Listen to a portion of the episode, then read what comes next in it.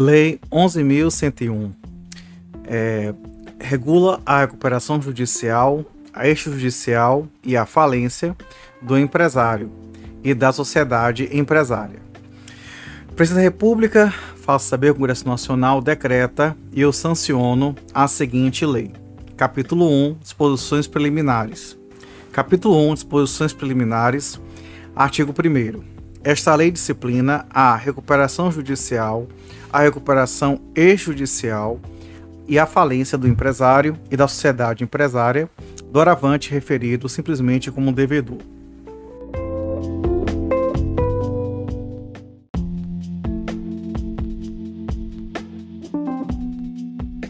Artigo 2 Esta lei não se aplica a Inciso 1, empresa pública e sociedade de economia mista.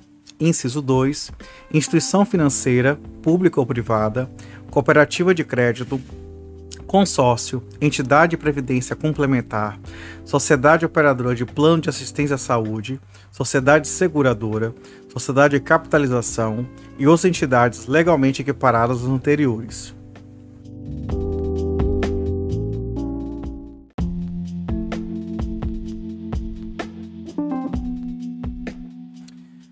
Artigo 3 é competente para homologar o plano de recuperação extrajudicial, deferir recuperação judicial ou decretar a falência o juiz do local do principal estabelecimento devedor ou da filial de empresa que tenha sede fora do Brasil.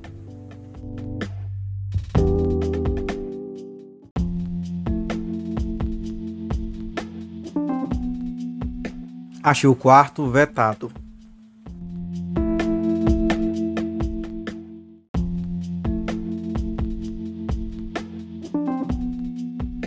Capítulo 2 Disposições comuns à recuperação judicial e à falência.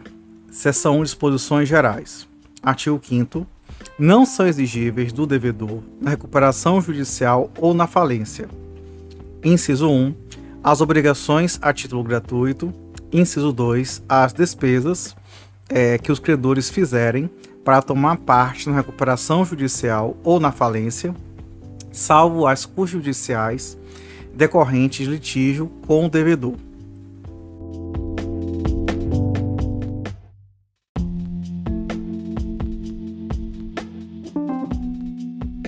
Artigo 6 a decretação da falência ou deferimento do processamento da recuperação judicial implica: inciso 1, suspensão do curso da prescrição das obrigações do devedor sujeito ao regime desta lei.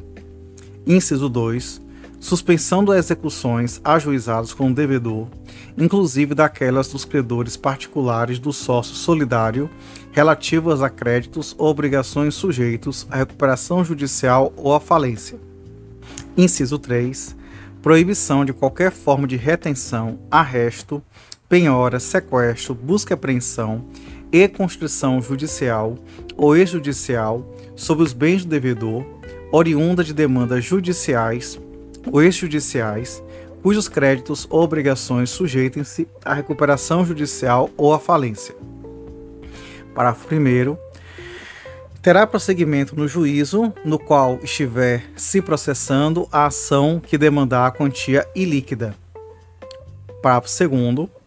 É permitido pleitear perante o administrador judicial a habilitação, exclusão ou modificação de créditos derivados da relação de trabalho, mas as ações de natureza trabalhista, inclusive as impugnações, inclusive as impugnações que se refere ao artigo 8 desta lei, serão processadas pela justiça especializada até a apuração do respectivo crédito, que será inscrito no quadro geral de credores pelo valor determinado na sentença. Parágrafo 3 o juiz competente para as ações referidas nos parágrafos 1 e 2 deste artigo poderá determinar reserva da importância que estiver devida na recuperação judicial ou na falência e, uma vez reconhecido líquido o direito, terá o crédito incluído na classe própria. Parágrafo 4 Na recuperação judicial, as suspensões e a proibição de que trata os incisos 1, 2 e 3 do caput deste artigo perdurarão pelo prazo de 180 dias, contado do deferimento do processamento da recuperação, prorrogável por igual período, uma vez, em caráter excepcional, desde que o devedor não haja concorrido com a superação do lapso temporal. Parágrafo 4a. O decurso do tempo decurso do prazo, desculpa, previsto no parágrafo 4 desse artigo, sem a deliberação a respeito do plano de recuperação judicial proposto pelo devedor, faculta aos credores a propositura de plano alternativo na forma dos parágrafos 4, 5, 6 e 7 do artigo 56 desta lei, observado o seguinte: inciso 1.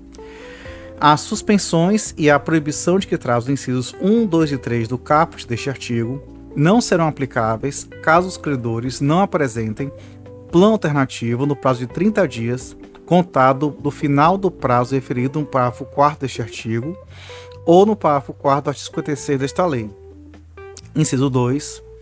As suspensões e a proibição de que trata os incisos 1, 2 e 3 do caput deste artigo perdurarão por 180 dias contados do final do prazo referido no parágrafo 4 deste artigo ou da realização da Assembleia Geral de Credores, referido no parágrafo 4 do artigo 56 desta lei, caso os credores apresentem plano alternativo no prazo referido no inciso 1 deste parágrafo ou no prazo referido no parágrafo 4 do artigo 56 desta lei.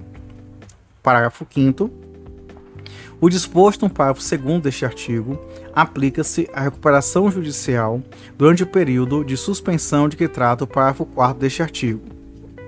Parágrafo 6 Independentemente da verificação periódica perante os cartórios de distribuição, as ações que venham a ser propostas com o devedor deverão ser comunicadas ao juízo da falência ou da recuperação judicial. Inciso 1. Pelo juiz competente, quando do recebimento da petição inicial, inciso 2, pelo devedor imediatamente após a citação. É, parágrafo 7 foi revogado pela Lei 14.112 de 2020. Parágrafo 7a. O disposto nos incisos 1, 2 e 3 do caput deste artigo não se aplica aos créditos referidos nos parágrafos 3 e 4 do artigo 49 desta lei, admitida, todavia, a competência do juiz da recuperação judicial para determinar a suspensão dos atos de constrição que recaiam sobre bens de capital essenciais à manutenção da atividade empresarial durante o prazo de suspensão que se refere ao parágrafo 4 deste artigo, a qual será implementada mediante a cooperação jurisdicional na forma do artigo 69 do Código de Processo Civil, observado o disposto no artigo 805 do referido Código. Parágrafo 7.1b. O disposto nos incisos 1, 2 e 3 do caput deste artigo não se aplica às execuções fiscais, admitida, todavia, a competência do juízo da recuperação judicial para determinar a substituição dos atos de constrição que recaem sobre bens de capital essenciais à manutenção da atividade empresarial até o encerramento da recuperação judicial a qual será implementada mediante cooperação jurisdicional na forma é, do artigo 69 do Código de Processo Civil, observado o disposto no artigo 850 ou 105 do efeito do Código. Parágrafo 8 a distribuição do pedido de falência ou de recuperação judicial ou a homologação de recuperação extrajudicial previne a jurisdição para qualquer outro pedido de falência, de recuperação judicial ou de homologação de recuperação extrajudicial relativa ao mesmo devedor. Parágrafo 9. O processamento da recuperação judicial ou decretação da falência não autoriza o administrador judicial recusar a eficácia da convenção de arbitragem, não impedindo ou suspendendo a instalação de processo, procedimento arbitral. Parágrafo 10 vetado. Parágrafo 11 o disposto no parágrafo 7b deste artigo aplica-se no que couber às execuções fiscais e às execuções de ofício que se enquadrem, respectivamente, nos incisos 7 e 8 do caput do artigo 114 da Constituição Federal, uh, vedados a expedição de certidão de crédito e o arquivamento das execuções para efeito de habilitação da recuperação judicial ou na falência. Parágrafo 12. Observado o disposto no artigo 300 do Código de Processo Civil, o juiz poderá antecipar total ou parcialmente os efeitos do deferimento do processamento e recuperação judicial. Parágrafo 13. Não sujeitam aos efeitos da recuperação judicial os contratos e as obrigações decorrentes dos atos cooperativos praticados pelas sociedades cooperativas com seus cooperados, na forma do artigo 79 da Lei 5.774 de 71, consequentemente, não se aplicando a vedação contida no inciso 2 do artigo 2 quando a sociedade cooperadora de plano de assistência à saúde for cooperativa médica.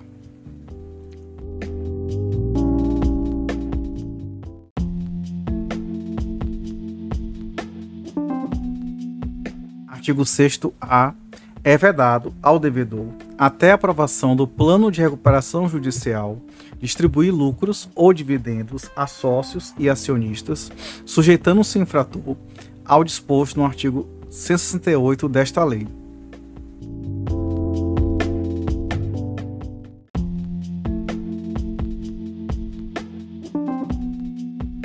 Artigo 6b. Não se aplica o limite percentual de que tratam os artigos 15 e 16 da Lei 9.065, de 20 de junho de 95, a apuração do Imposto sobre Renda e da Contribuição Social sobre Lucro Líquido, CSLL, sobre a parcela do lucro líquido decorrente do ganho de capital de, resultante da alienação judicial de bens ou direitos de que tratam os artigos 60, 66 e 141 desta lei, pela pessoa jurídica em recuperação judicial ou com falência decretada. Parágrafo único. O disposto no caput deste artigo não se aplica na hipótese em que o ganho de capital decorra de transação efetuada com: inciso 1. Pessoa jurídica que seja controladora, controlada, coligada ou interligada, ou, inciso 2, pessoa física que seja acionista, controlador, sócio, titular ou administrador da pessoa jurídica devedora.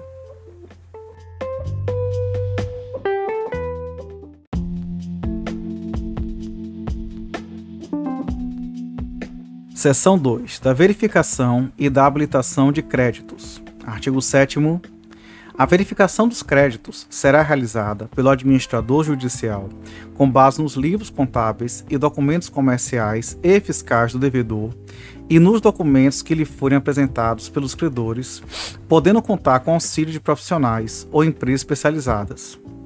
Parágrafo 1.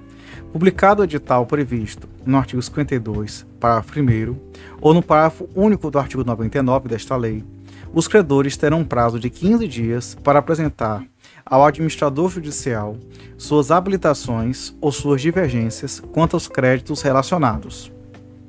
Parágrafo 2.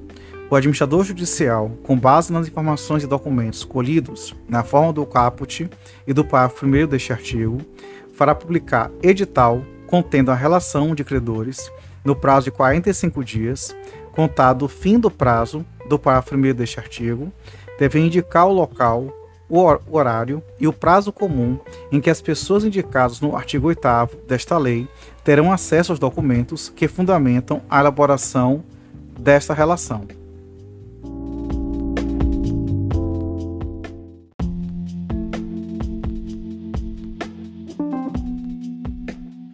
Artigo 8 no prazo de 10 dias, contado da publicação da relação referida no artigo 7 é, parágrafo 2 desta lei, o comitê, qualquer credor ou devedor, o devedor ou seus sócios, perdão, ou Ministério Público pode apresentar ao juiz impugnação contra a relação de credores, apontando a ausência de qualquer crédito ou manifestando-se contra a legitimidade, importância ou classificação de créditos relacionado. Parágrafo único, autuado em separado, a impugnação será processada nos termos dos artigos 13 a 15 desta lei.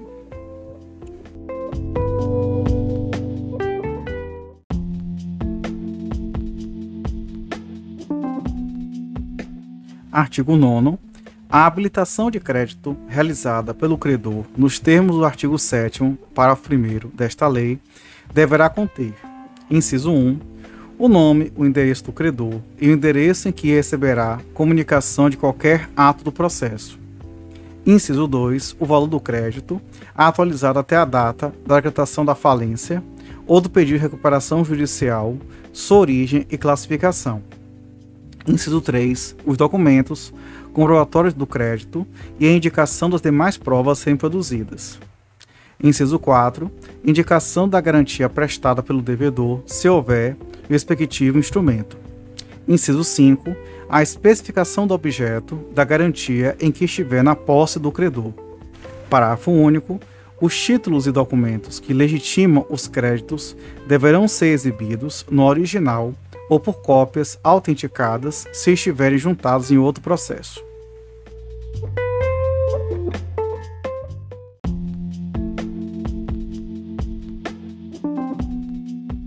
Artigo 10. Não observado o prazo estipulado no artigo 7 parágrafo 1 desta lei, as habilitações de crédito serão recebidas como retardatárias. Parágrafo 1 Na recuperação judicial, os titulares de créditos retardatários, excetuados os titulares de crédito derivados de relações de trabalho, não terão direito a voto nas deliberações da Assembleia Geral de Credores. Parágrafo 2 aplica-se o disposto no parágrafo 1 deste artigo ao processo de falência, salvo se, na data da realização da Assembleia Geral, já houver sido homologado o quadro geral de credores contendo o crédito retardatário. Parágrafo 3 na falência, os créditos retardatários perderão o direito a rateios eventualmente realizados e ficarão sujeitos ao pagamento de custas, não se computando os acessórios compreendidos entre o término do prazo e a data do pedido de habilitação. Parágrafo 4 Na hipótese prevista no parágrafo 3 deste artigo, o credor poderá requerer a reserva de valor para satisfação de seu crédito.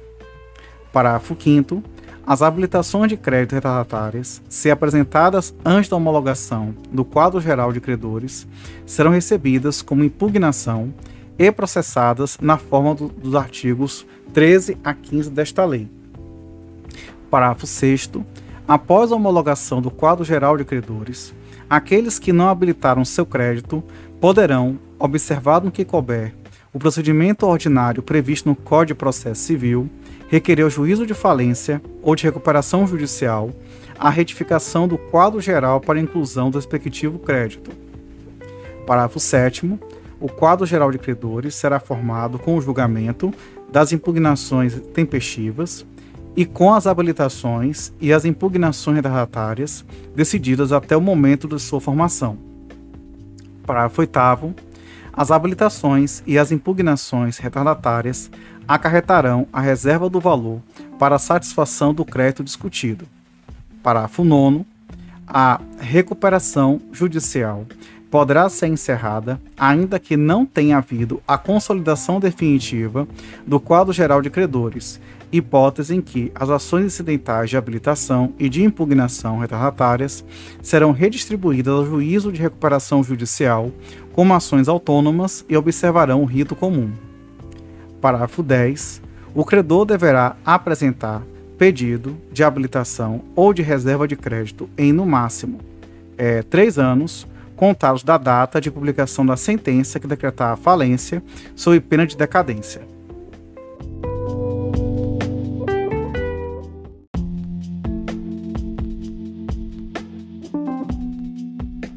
Artigo 11. Os credores cujos créditos forem impugnados serão intimados para contestar a impugnação no prazo de cinco dias, juntando os documentos que tiverem, indicando outras provas que reputem necessárias.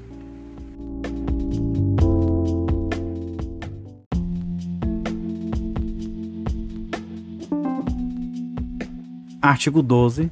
Transcorrido o prazo do artigo 11 desta lei, o devedor e o comitê, se houver, serão intimados pelo juiz para se manifestar sobre ela no prazo comum de cinco dias. Parágrafo único.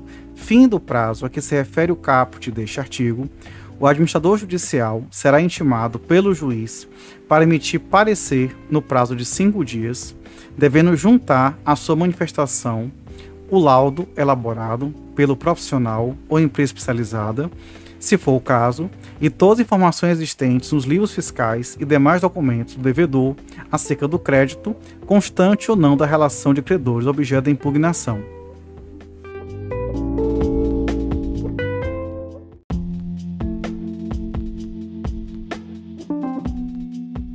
Artigo 13. A impugnação será dirigida ao juiz por meio de petição instruída com os documentos que tiver o impugnante, o qual indicará as provas consideradas necessárias. Parágrafo único. Cada impugnação será autuada em separado, com os documentos a ela relativos, mas terão uma só autuação as diversas impugnações versando sobre o mesmo crédito.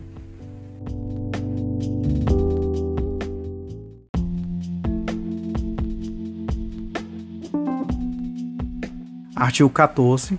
Caso não haja impugnações, o juiz homologará como quadro geral de credores a relação dos credores de que trata o parágrafo 2 do artigo 7 ressalvado o disposto no artigo 7º-A desta lei.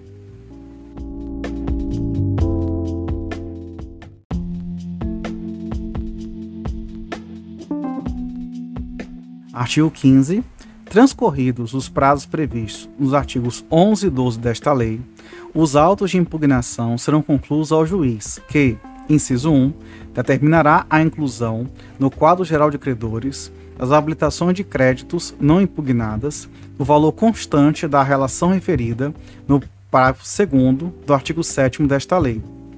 Inciso 2, julgará as impugnações que entender suficientemente esclarecidas pelas alegações e provas apresentadas pelas partes, mencionando de cada crédito o valor e a classificação. Inciso 3 fixará em cada uma das restantes impugnações os aspectos controvertidos e decidirá as questões processuais pendentes. Inciso 4 determinará as provas a serem produzidas, designando audiência de instrução e julgamento, se necessário.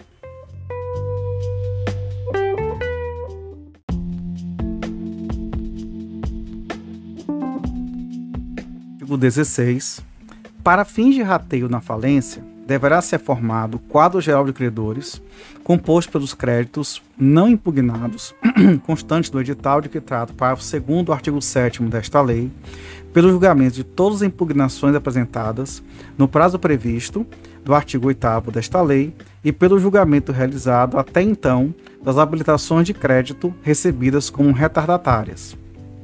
Parágrafo 1 as habilitações retardatárias não julgadas acarretarão a reserva do valor controvertido, mas não impedirão o pagamento da parte controversa.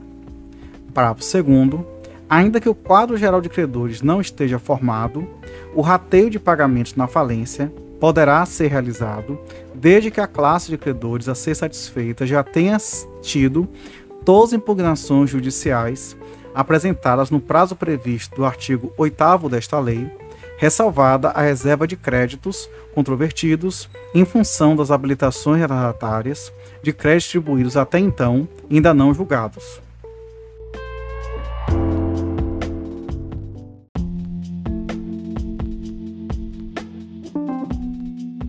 Artigo 17. A decisão judicial sobre impugnação caberá agravo. Parágrafo único. Recebido o agravo, o relator poderá conceder efeito suspensivo à decisão que reconhece o crédito ou determinar a inscrição ou modificação do seu valor ou a classificação do quadro geral de credores para fins de exercício de direito de voto em Assembleia Geral.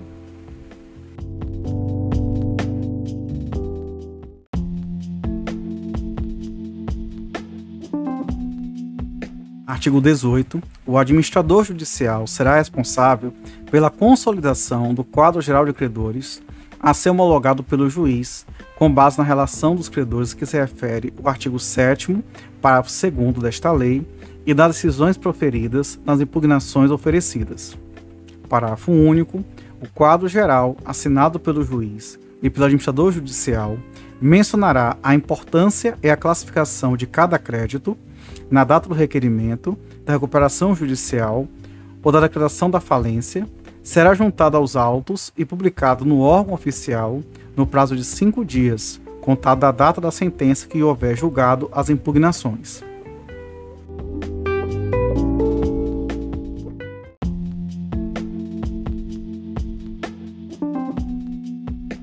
Artigo 19.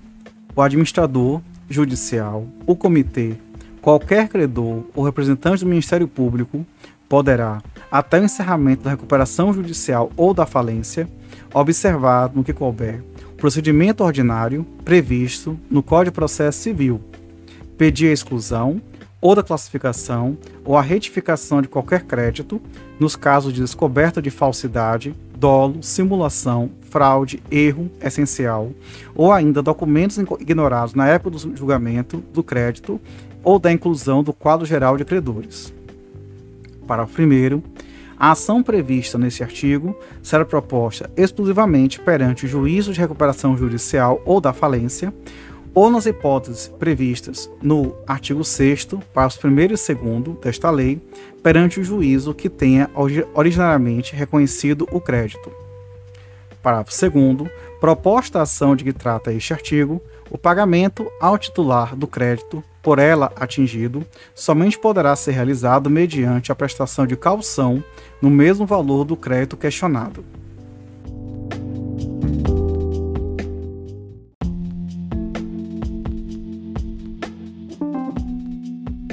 Artigo 20. As habilitações dos credores particulares do sócio, ilimitadamente responsável, processar-se-ão de acordo com as disposições desta seção.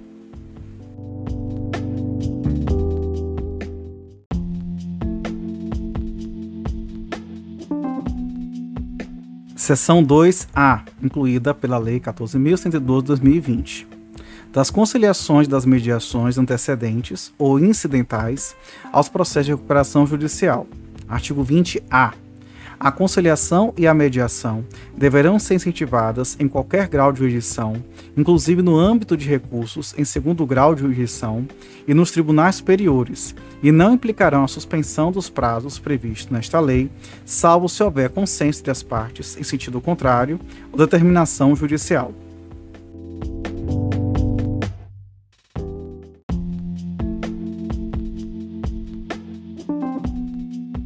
Artigo 20b. Serão admitidas conciliações e mediações antecedentes ou incidentais aos processos de recuperação judicial, notadamente, inciso 1, na, nas fases pré-processual e processual de disputas entre sócios e acionistas, sociedade em dificuldade ou recuperação judicial, bem como dos litígios que envolverem credores não sujeitos à recuperação judicial, nos termos dos parágrafos 3 e 4 do artigo 49 desta lei, ou credores extraconcursais. Inciso 2. Em conflitos que envolverem concessionários ou permissionárias, de serviços públicos, recuperação judicial e órgãos reguladores ou entes públicos municipais, distritais, estaduais ou federais. Inciso 3. Na hipótese de haver créditos extraconcursais contra empresas em recuperação judicial durante o período de vigência de estado de calamidade pública, a fim de permitir a continuidade da prestação de serviços essenciais. Inciso 4 na hipótese de negociação de dívidas e respectivas formas de pagamento entre a empresa em dificuldade e seus credores, em caráter antecedente ao juizamento de pedido de recuperação judicial. Parágrafo 1. Na hipótese prevista no inciso 4 do caput deste artigo, será facultado às empresas em dificuldade que preenchem os requisitos legais para requerer recuperação judicial obter tutela de urgência cautelar nos termos do artigo 305 seguintes do Código de Processo Civil, a fim de que sejam suspensas as execuções contra elas propostas pelo prazo de até 60 dias para a tentativa de composição com seus credores, em procedimento de mediação ou conciliação já instaurado perante o Centro Judiciário de Solução de Conflito e Cidadania, SEJUSC, do Tribunal competente ou da Câmara Especializada, observados no que couber os artigos 16 e 17 da Lei 13.140, de 26 de junho de 2015. Parágrafo 2 são vedadas a conciliação e a mediação sobre a natureza jurídica e a classificação de créditos, bem como sobre critérios de votação em Assembleia Geral de Credores. Parágrafo 3 Se houver pedido de recuperação judicial ou extrajudicial, observados os critérios desta lei, o período de suspensão previsto no parágrafo 1 deste artigo será deduzido do período de suspensão previsto no artigo 6 desta lei.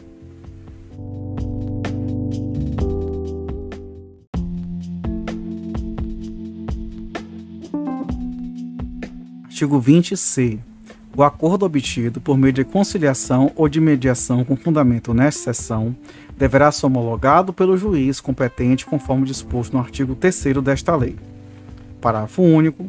Requerida a recuperação judicial ou extrajudicial em até 360 dias, contados do acordo firmado durante o período de conciliação ou de mediação pré-processual, o credor terá reconstituído seus direitos e garantias nas condições originalmente contratadas, deduzidos os valores eventualmente pagos e ressalvados os atos validamente praticados no âmbito dos procedimentos previstos nesta seção.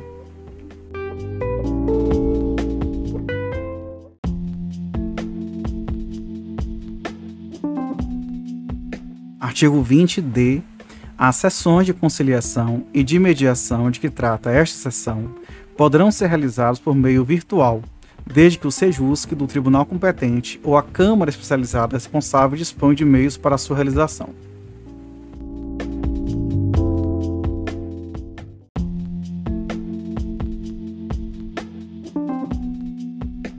Seção 3. Do administrador judicial e do comitê de credores. Artigo 21 o administrador judicial será profissional idôneo, preferencialmente advogado, economista, administrador de empresas ou contador, ou pessoa jurídica especializada. Parágrafo único. Se o administrador judicial nomeado for pessoa jurídica, declarar-se-á, nos termos de trato, artigo 33 desta lei, o nome do profissional responsável pela condução do processo de falência ou de recuperação judicial, que não poderá ser substituído sem autorização do juiz.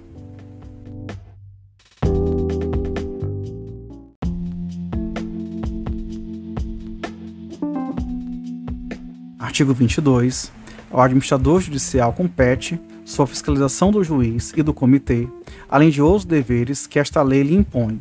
Inciso 1. Na recuperação judicial e na falência. A linha A. Enviar correspondência aos credores constantes na relação de que trata o inciso 3 do caput do artigo 51, o inciso 3 do caput do artigo 99 ou o inciso 2 do caput do artigo 105 desta lei, comunicando a data do pedido de recuperação judicial, da declaração da falência, a natureza, o valor e a classificação dada ao crédito. A linha B, fornecer com presteza todas as informações pedidas aos credores interessados. A linha C, dar extratos dos livros do devedor que merecerão fé de ofício, a fim de servirem de fundamento nas habilitações e impugnações de créditos. A linha D, exigir dos credores, do devedor e dos ou, dos ou dos administradores quaisquer informações. A linha E. Elaborar a relação de credores de que trata o parágrafo 2 do artigo 7 desta lei. A linha F. Consolidar o quadro geral de credores nos termos do artigo 18 desta lei. A linha G. Requerer ao juiz convocação da Assembleia Geral de Credores nos casos previstos nesta lei ou quando entender necessária sua, sua ouvida, auditiva, para tomar a decisão. A linha H, contratar mediante autorização judicial profissionais ou empresas especializadas para, quando necessário, auxiliá-lo no exercício de suas funções. A linha I, manifestar sobre os casos previstos em lei. A linha J, estimular sempre que possível a conciliação, a mediação e outros métodos alternativos de solução de conflitos relacionados à recuperação judicial e à falência respeitar os direitos de terceiros na forma do artigo 3 é, escudo parágrafo 3 do artigo 3 também da Lei 13.105 de 16 de março de 2015 para o processo civil. A linha K, manter endereço eletrônico na internet com informações atualizadas sobre os processos de falência e de recuperação judicial, com a opção de consulta às peças principais do processo, salvo decisão judicial do contrário. A linha L, mantém endereço eletrônico específico para o recebimento de pedidos de habilitação ou apresentação de divergências ambos em âmbito administrativo, com modelos que poderão ser utilizados pelos credores, salvo decisão judicial em sentido contrário. A linha M. Providenciar, no prazo máximo de 15 dias, as respostas aos ofícios e às solicitações enviadas por outros juízos e órgãos públicos, sem necessidade de prévia deliberação do juízo. Inciso 2. Na recuperação judicial, a linha A, fiscalizar as atividades do devedor e o cumprimento do plano de recuperação judicial. A linha B, requerer a falência no caso de descumprimento de obrigação assumida no plano de recuperação. A linha C, apresentar ao juiz, para juntada aos autos, relatório mensal das atividades do devedor, fiscalizando a veracidade e a conformidade das informações prestadas pelo devedor. A linha D, apresentar o relatório sobre a execução do plano de recuperação de que traz o inciso 3 do caput do artigo 63 desta lei. A linha E, fiscalizar o decurso das tratativas e a regularidade das negociações de devedores e credores. A linha F, assegurar que o devedor e credores não adotem expedientes dilatórios, inúteis ou, em geral, prejudiciais ao regular, ao regular andamento das negociações. A linha G, assegurar que as negociações realizadas entre devedor e credores seriam regidas pelo tempo, pelos termos convencionados e dos interessados ou, na falta de acordo, pelas regras propostas pelo administrador judicial e homologadas pelo juiz, observado o princípio da boa-fé para a solução construtiva é, de consensos que acarretem maior efetividade econômico-financeira e o proveito social para agentes econômicos envolvidos.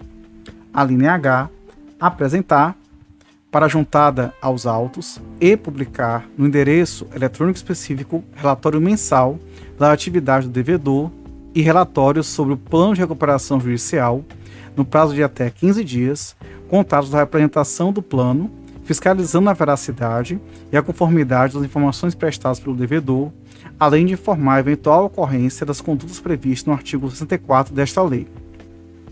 Inciso 3. Na falência, a linha A avisar pelo órgão oficial o lugar e hora em que, diariamente, os credores terão à disposição os livros e documentos do falido. A linha B, examinar a escrituração do devedor. C, relacionar os processos e assumir a prestação judicial e extrajudicial, incluídos os processos arbitrais da massa falida.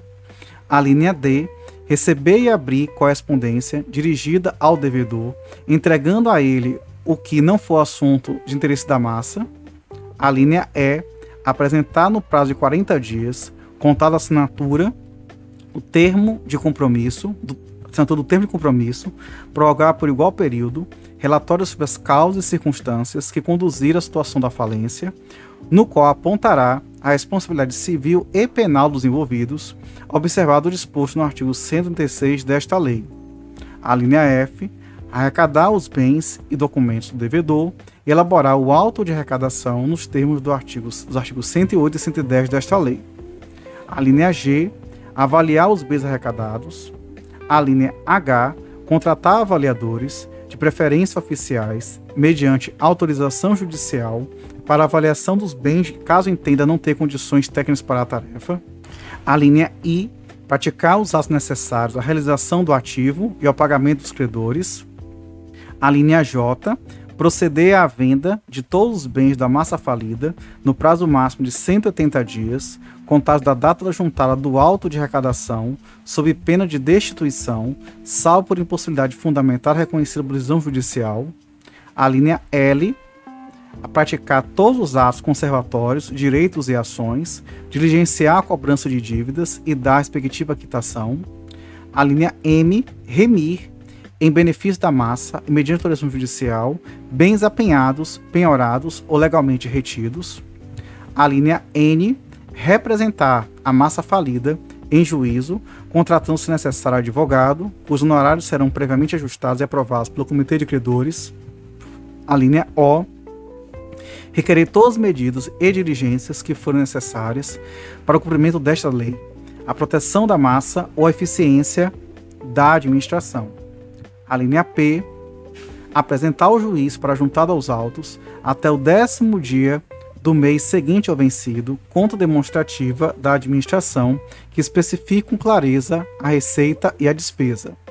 A linha Q, entregar ao seu substituto todos os bens e documentos da massa em seu poder, sob pena de responsabilidade.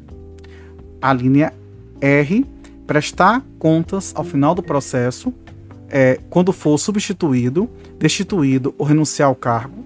A linha S, arrecadar os valores dos depósitos realizados em processos administrativos ou judiciais, nos quais o falido figure como parte, oriundos de penhoras, de bloqueios, de apreensões, de leilões, de alienação judicial e de outras hipóteses de constituição judicial.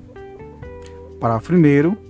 As remunerações dos auxiliares do administrador judicial serão fixadas pelo juiz e considerará a complexidade dos trabalhos a serem executados e os valores praticados no mercado para desempenho de atividades semelhantes. Parágrafo 2.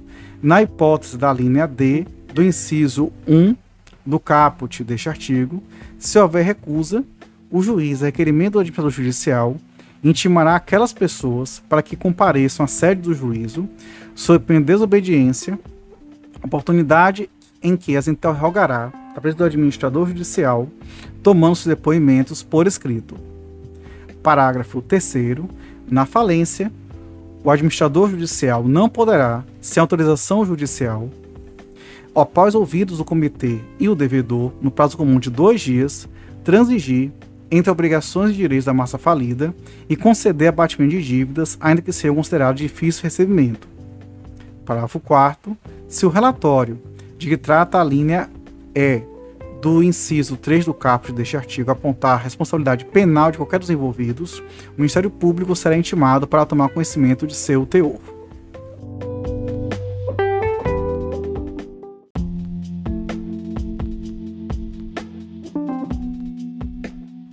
Artigo 23. O administrador judicial que não apresentar no prazo estabelecido as contas é, suas contas ou qualquer dos relatórios previstos nesta lei, será intimado pessoalmente a fazê-lo no prazo de cinco dias, sob pena de desobediência. Parágrafo único. Decorrido o prazo do caput deste artigo, o juiz destituirá o administrador judicial e nomeará substituto para elaborar relatórios, organizar as contas, explicitando a responsabilidade de seu antecessor.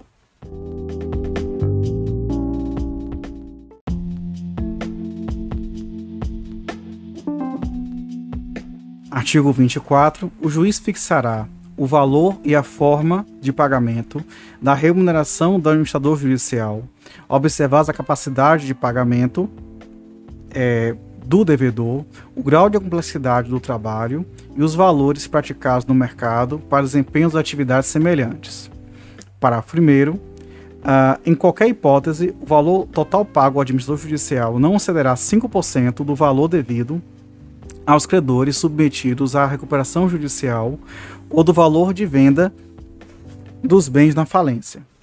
Parágrafo 2 será reservado 40% do montante devido ao administrador judicial para pagamento após atendimento do previsto nos artigos 154 e 155 desta lei. Parágrafo 3 o administrador judicial substituído será remunerado proporcionalmente ao trabalho realizado, salvo se renunciar sem relevante razão ou for destituído de suas funções por desídia, culpa, dolo ou descumprimento das obrigações fixadas nesta lei, hipótese em que não terá direito à remuneração. Parágrafo 4 também não terá direito à remuneração o administrador que tiver suas contas é, desaprovadas. Parágrafo 5 a remuneração do administrador judicial fica reduzida ao limite de 2% no caso de microempresas e de empresas de pequeno porte, bem como na hipótese que trata o artigo 70A desta lei.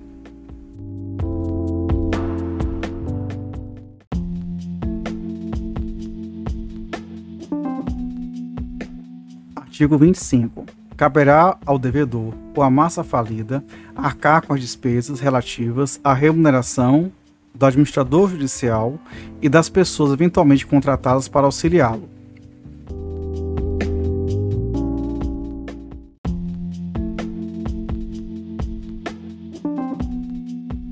Artigo 26. O Comitê de Credores será constituído por deliberação de qualquer das classes de credores na Assembleia Geral e terá a seguinte composição: Inciso 1. Um representante indicado pela classe de, de credores trabalhistas, com dois suplentes.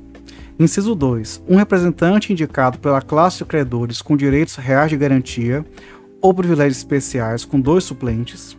Inciso 3 um representante indicado pela classe credores quirografários e com privilégios gerais, com dois suplentes. Inciso 4. Um representante indicado pela classe credores representante microempresas e empresas de pequeno porte, com dois suplentes. Parágrafo 1. A falta de indicação de representante por quaisquer das classes não prejudicará a constituição do comitê, que poderá funcionar como inferior previsto no caput deste artigo. Parágrafo 2. O juiz determinará, mediante requerimento subscrito por credores que representa a maioria dos créditos de uma classe, independentemente da realização da Assembleia. Inciso 1. A nomeação do representante ou dos suplentes da respectiva classe, ainda não representado no comitê, ou, inciso 2, a substituição do representante ou dos suplentes da respectiva classe. Parágrafo 3 caberá aos próprios membros do comitê indicar, entre eles, quem irá presidi-lo.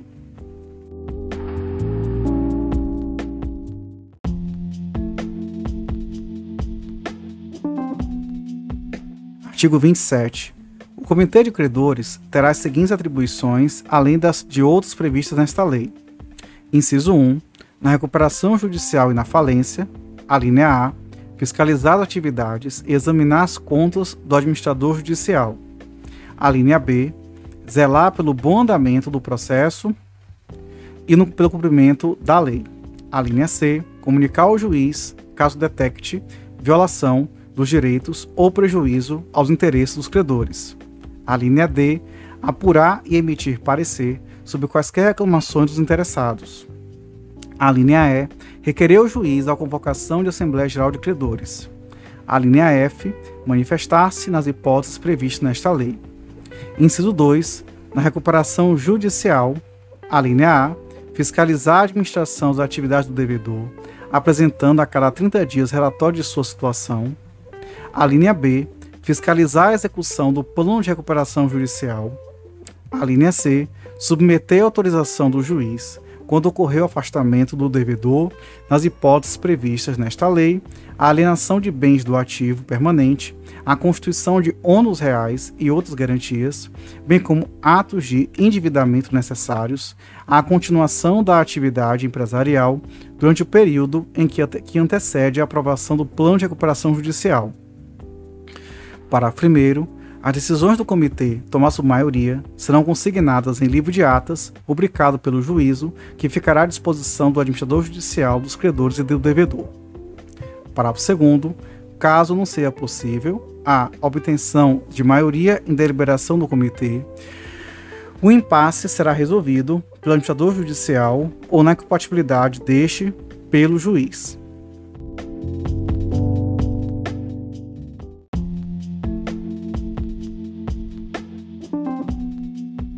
Artigo 28.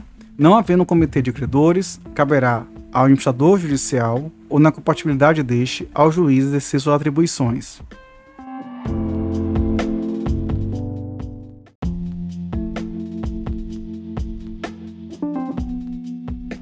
Artigo 29. Os membros do comitê não terão sua remuneração custeada pelo devedor ou pela massa falida, mas as despesas realizadas para, para a realização de ato previsto nesta lei, se devidamente comprovadas e com autorização do juiz, serão ressarcidas atendendo à disponibilidade de caixa.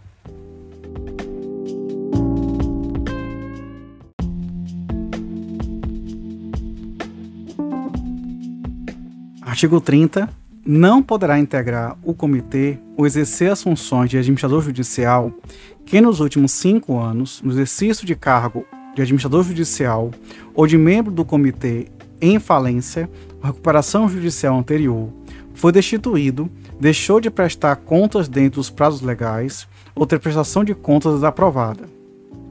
Parágrafo 1 Ficará também impedido de integrar o comitê ou exercer a função de administrador judicial quem tiver relação de parentesco ou afinidade até o terceiro grau com o devedor, os administradores, controladores ou representantes legais ou deles for amigo, inimigo ou dependente.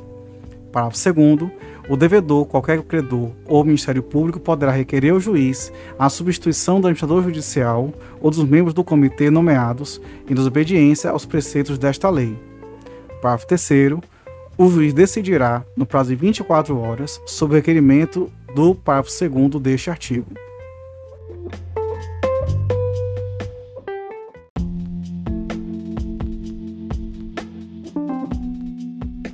Artigo 31 o juiz de ofício, requerimento fundamental de qualquer interessado, pode determinar a destituição do administrador judicial ou de qualquer dos membros do comitê de credores quando verificar a desobediência dos preceitos desta lei, descumprimento de deveres, omissão, negligência ou prática de ato lesivo às atividades do devedor ou a terceiro.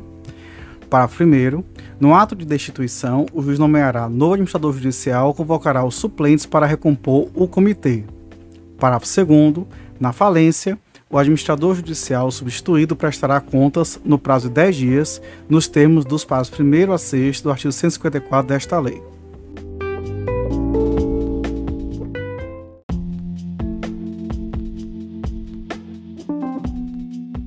Artigo 32 o administrador judicial e os membros do comitê responderão pelos prejuízos causados à massa falida, ao devedor ou aos credores por dolo ou culpa, devendo o dissidente, em deliberação do comitê, consignar sua discordância em ata para eximir-se da responsabilidade.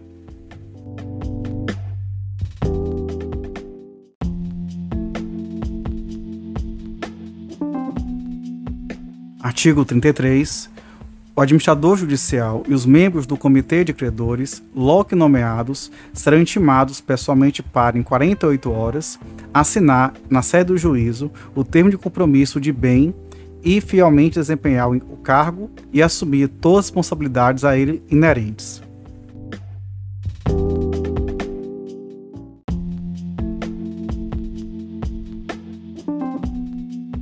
Artigo 34. Não assinado o termo de compromisso é, no prazo previsto no artigo 33 desta lei, o juiz nomeará outro administrador judicial.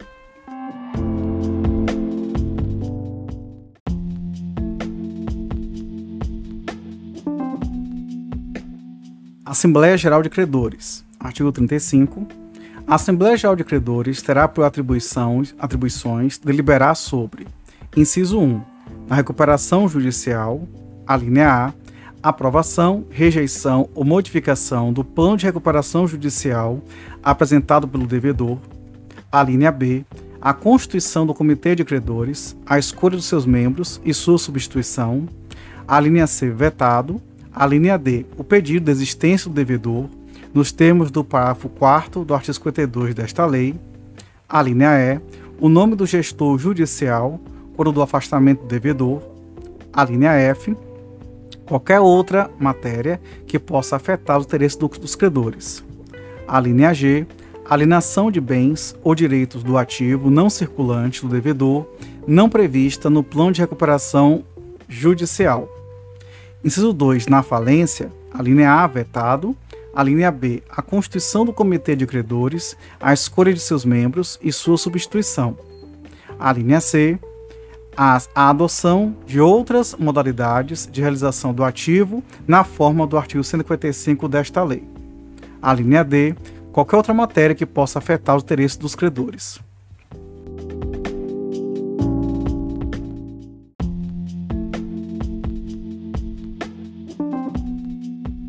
Artigo 36. A Assembleia Geral dos Credores será convocada pelo juiz por meio de edital publicado no Diário Oficial Eletrônico e disponibilizado no sítio eletrônico do administrador judicial com antecedência mínima de 15 dias, o qual conterá: inciso 1, local, data e hora da Assembleia em primeira e em segunda convocação, não podendo esta ser realizada menos de cinco dias depois da primeira. Inciso 2, a ordem do dia Inciso 3. O local onde os credores poderão, se for o caso, obter cópia do plano de recuperação judicial a ser submetido à deliberação da Assembleia. Parágrafo 1. Cópia do aviso de convocação da Assembleia deverá ser fixada de forma ostensiva na sede e filiais do devedor. Parágrafo 2. Além dos casos precisamente previstos nesta lei, credores que representam no mínimo 25% do valor total dos créditos de determinada classe poderão requerer ao juiz a convocação de uma Assembleia Geral. Parágrafo 3. As despesas com a convocação e a realização da Assembleia Geral correm por conta do devedor ou da massa falida, salvo se convocada em virtude de requerimento do Comitê de Credores ou na hipótese do parágrafo 2 deste artigo.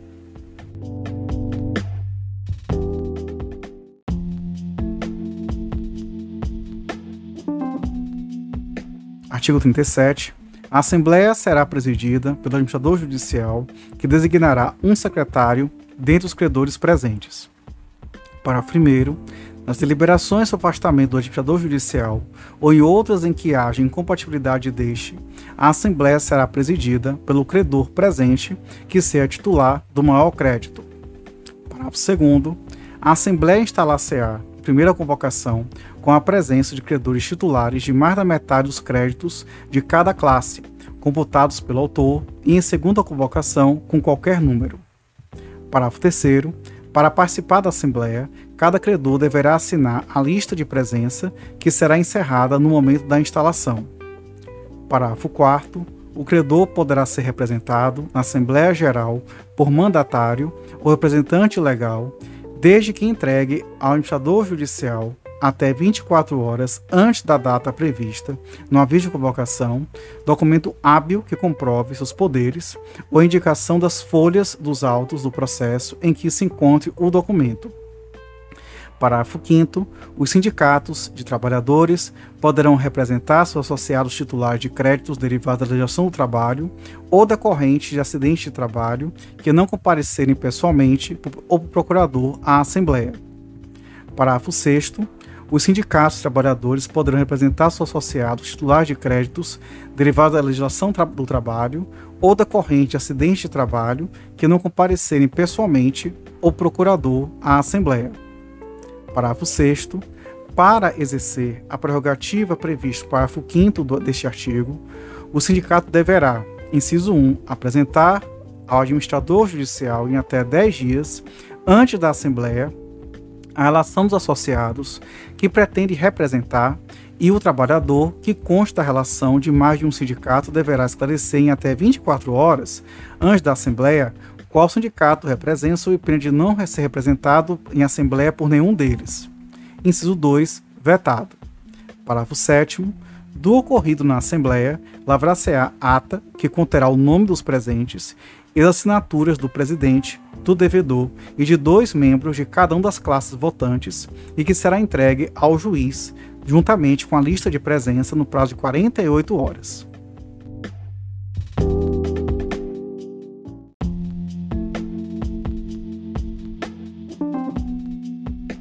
Artigo 38. O voto do credor será proporcional ao valor de seu crédito, ressalvado nas deliberações sobre o plano de recuperação judicial, o disposto no parágrafo 2 do artigo 45 desta lei. Parágrafo único. Na recuperação judicial, para fim exclusivo de votação em Assembleia Geral, o crédito em moeda estrangeira será convertido em moeda nacional pelo câmbio da véspera da data de realização da Assembleia.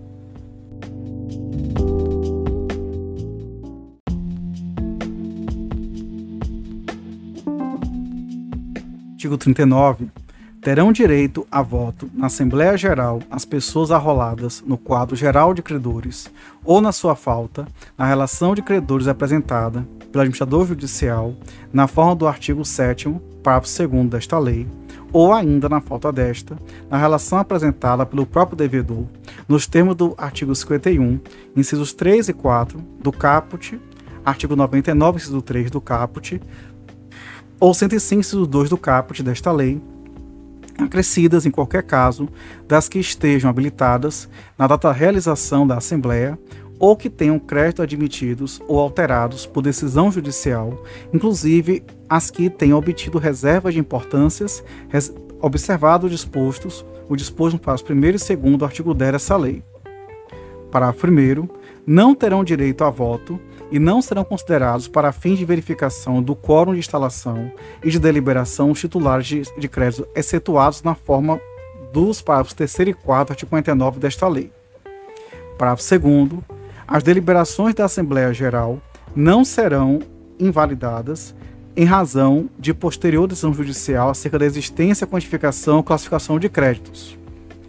Parágrafo 3 no caso de posterior invalidação da deliberação da Assembleia, ficam resguardados os direitos de terceiros de boa-fé, respondendo os credores e comprovarem é, que aprovarem, desculpa, a deliberação pelos prejuízos comprovados causados por dolo ou culpa.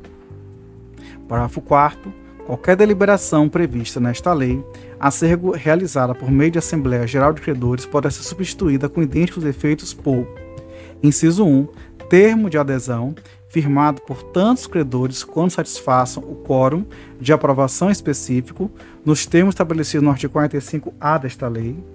Inciso 2.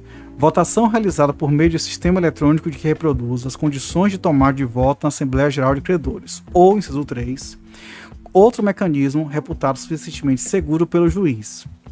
Parágrafo 5 as deliberações de, nos formatos previstos no parágrafo 4 deste artigo serão fiscalizadas pelo administrador judicial que emitirá parecer sobre, sobre sua regularidade previamente à sua homologação judicial, independentemente da concessão ou não da recuperação judicial. Parágrafo 6 o voto será exercido pelo credor no interesse e de acordo com seu juízo de conveniência e poderá ser declarado nulo por abusividade somente quando manifestamente exercido para obter vantagem ilícita para si ou para outrem.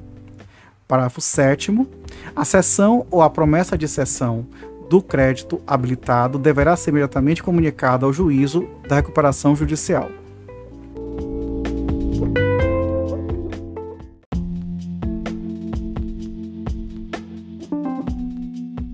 artigo 40, não será deferido provimento liminar de caráter cautelar ou antecipatório os efeitos da tutela para suspensão ou adiamento da Assembleia Geral de Credores em razão de pendência na discussão acerca da existência da quantificação ou classificação de créditos.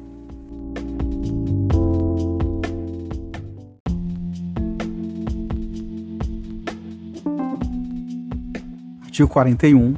A Assembleia Geral será composta pelas seguintes classes de credores: Inciso 1. Titulares de crédito derivados da legislação do trabalho ou decorrente de acidente de trabalho. Inciso 2. Titulares de créditos com garantia real. Inciso 3. Titulares de créditos quirografários com privilégio especial ou com privilégio geral ou subordinados. Inciso 4. Titulares de créditos enquadrados com microempresa ou empresa de pequeno porte. Parágrafo 1. Os titulares de crédito derivados da legislação do trabalho votam com a classe prevista no inciso 1 do caput deste artigo, com, a total, com o total de seu crédito, independentemente do seu valor. Parágrafo 2 os titulares de crédito com garantia real votam com a classe prevista no inciso 2 do caput deste artigo, até o limite do bem do, até o limite do valor do bem gravado e com a classe prevista no inciso 3 do caput deste artigo pelo restante do valor de seu crédito.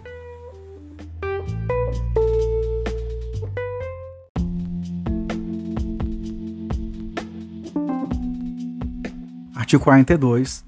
Considerar-se-á aprovada a proposta que obtiver votos favoráveis de credores que representem mais da metade do valor total dos créditos presentes em Assembleia Geral, exceto nas deliberações sobre o plano de recuperação judicial, nos termos da linha A do inciso 1 do caput do artigo 35 desta lei, a composição do comitê de credores ou outra fo ou forma alternativa de realização do ativo, nos termos do artigo 145 desta lei.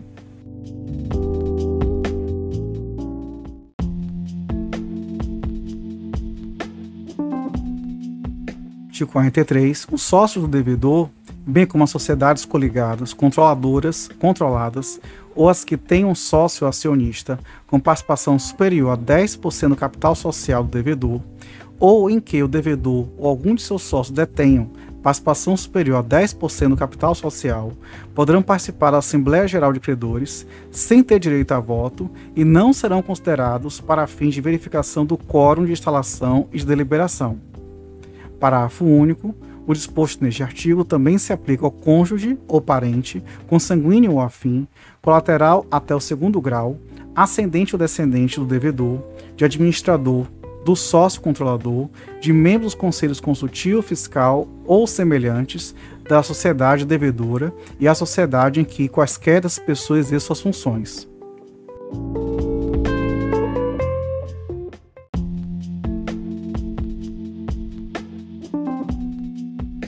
Artigo 44. Na escolha dos representantes de cada classe do Comitê de Credores, somente os respectivos membros poderão votar.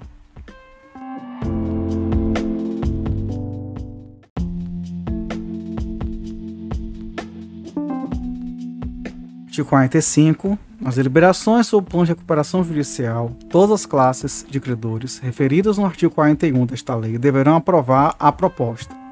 Parágrafo 1. Em cada uma das classes referidas no incisos 2 e 3 do artigo 41 desta lei, a proposta será deverá ser aprovada por credores que representem mais da metade do valor total dos créditos presentes à Assembleia e cumulativamente pela maioria simples dos credores presentes. Parágrafo 2 nas classes previstas nos incisos 1 e 4 do artigo 41 desta lei, a proposta deverá ser aprovada pela maioria simples dos credores presentes, independentemente do valor do seu crédito. Parágrafo 3 o credor não terá direito a voto e não será considerado para fins de verificação de quórum de deliberação se o plano de recuperação judicial não alterar o valor ou as condições originais de pagamento de seu crédito.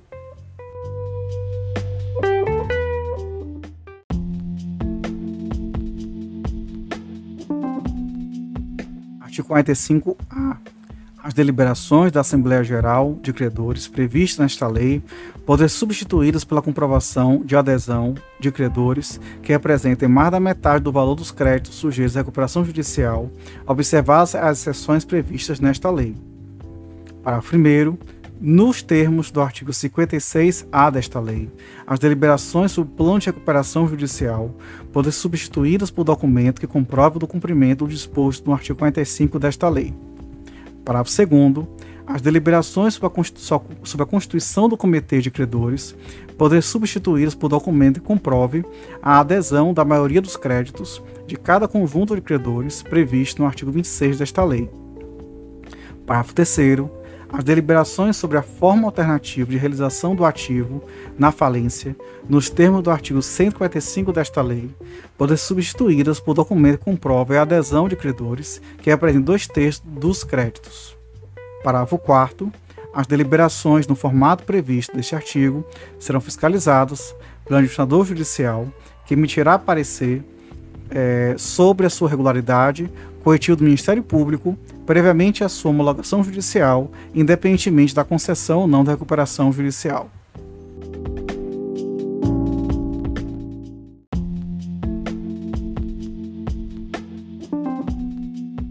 Artigo 46. A aprovação de forma alternativa de realização do ativo na falência, previsto no artigo 145 desta lei, dependerá do voto favorável de credores que representem dois terços dos créditos presentes à Assembleia.